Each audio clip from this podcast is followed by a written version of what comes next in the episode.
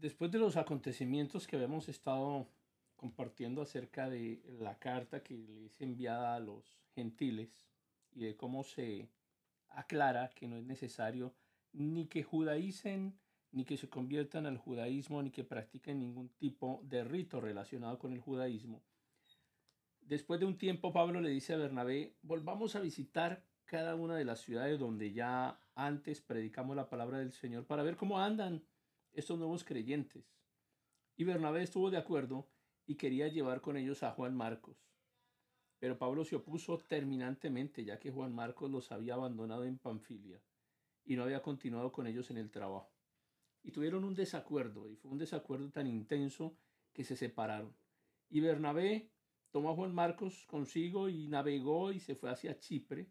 Y Pablo escogió a Silas y al salir los creyentes lo encomendaron al cuidado misericordioso del Señor y luego viajó por toda Siria y Cilicia e iba fortaleciendo las iglesias. No siempre el trabajo tiene que ser específicamente de evangelización.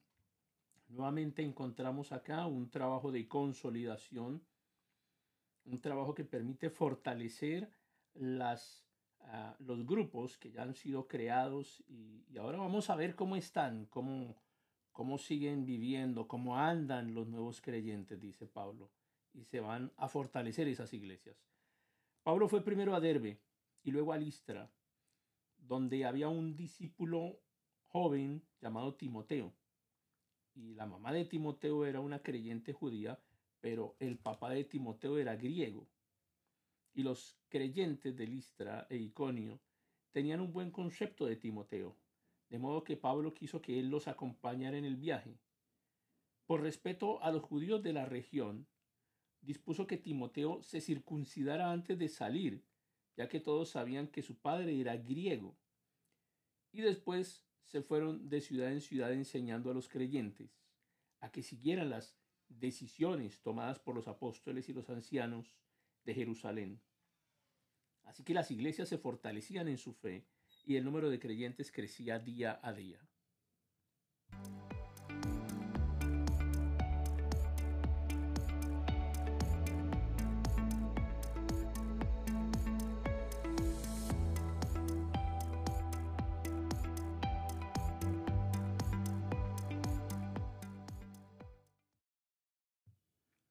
Hechos 15 es uno de los pasajes más importantes de toda la Biblia y de toda la historia de la iglesia.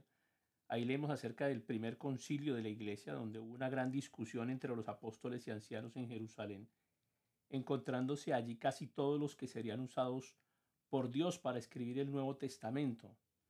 Y, el tema que provocaba el debate, recordemos, habían muchos asuntos que estaban en juego, pero el principal de ellos era la circuncisión de los gentiles.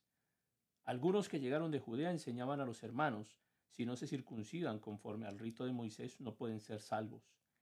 Y quienes estaban enseñando la necesidad de la circuncisión para salvación venían de Judea, el lugar de donde había ascendido Jesús hacía menos de 20 años. Con toda probabilidad, eso hacía que sus palabras fueran más convincentes para los nuevos creyentes en Antioquía y en otras regiones.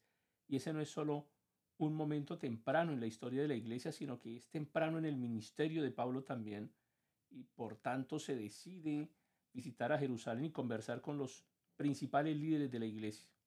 Pero recordemos que llegan Pablo y Bernabé y empezaron a relatar todo lo que Dios estaba haciendo entre los gentiles, y de repente algunos creyentes de la secta de los fariseos intervinieron y enseñando lo mismo que habían llegado a enseñar a las otras regiones decían es necesario circuncidarlos y mandarles que guarden la ley de Moisés.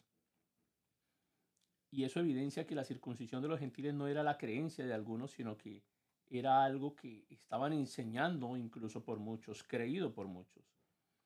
Y comienza esa larga discusión entre los apóstoles y los ancianos para examinar ese controversial tema. Recordemos como Pedro dice con firmeza, ahora pues, ¿por qué tientan a Dios poniendo sobre el cuello de los discípulos un yugo que ni nuestros padres ni nosotros hemos podido llevar.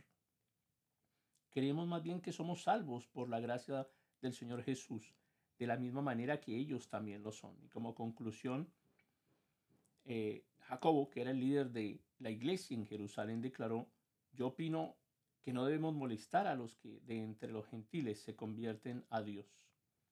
Los apóstoles tenían muy claro que la salvación de los judíos y los gentiles no dependía de rituales externos, sino de la obra consumada de Cristo. Por tanto, no tenían razón para obligar a los creyentes gentiles a circuncidarse.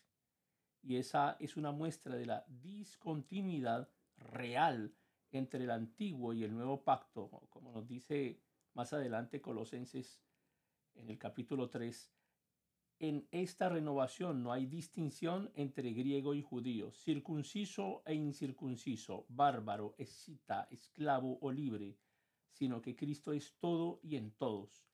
Así los apóstoles y ancianos terminan enviando la carta a los hermanos gentiles de Antioquía, Siria y Cilicia, animándolos y despejando toda inquietud respecto al tema de la circuncisión. Ahí dejan claro para siempre que no hay necesidad para los creyentes gentiles de ser circuncidados y eso, recordemos, hizo que, las personas que estaban en aquellas congregaciones fueran muy felices con respecto a lo que debían hacer.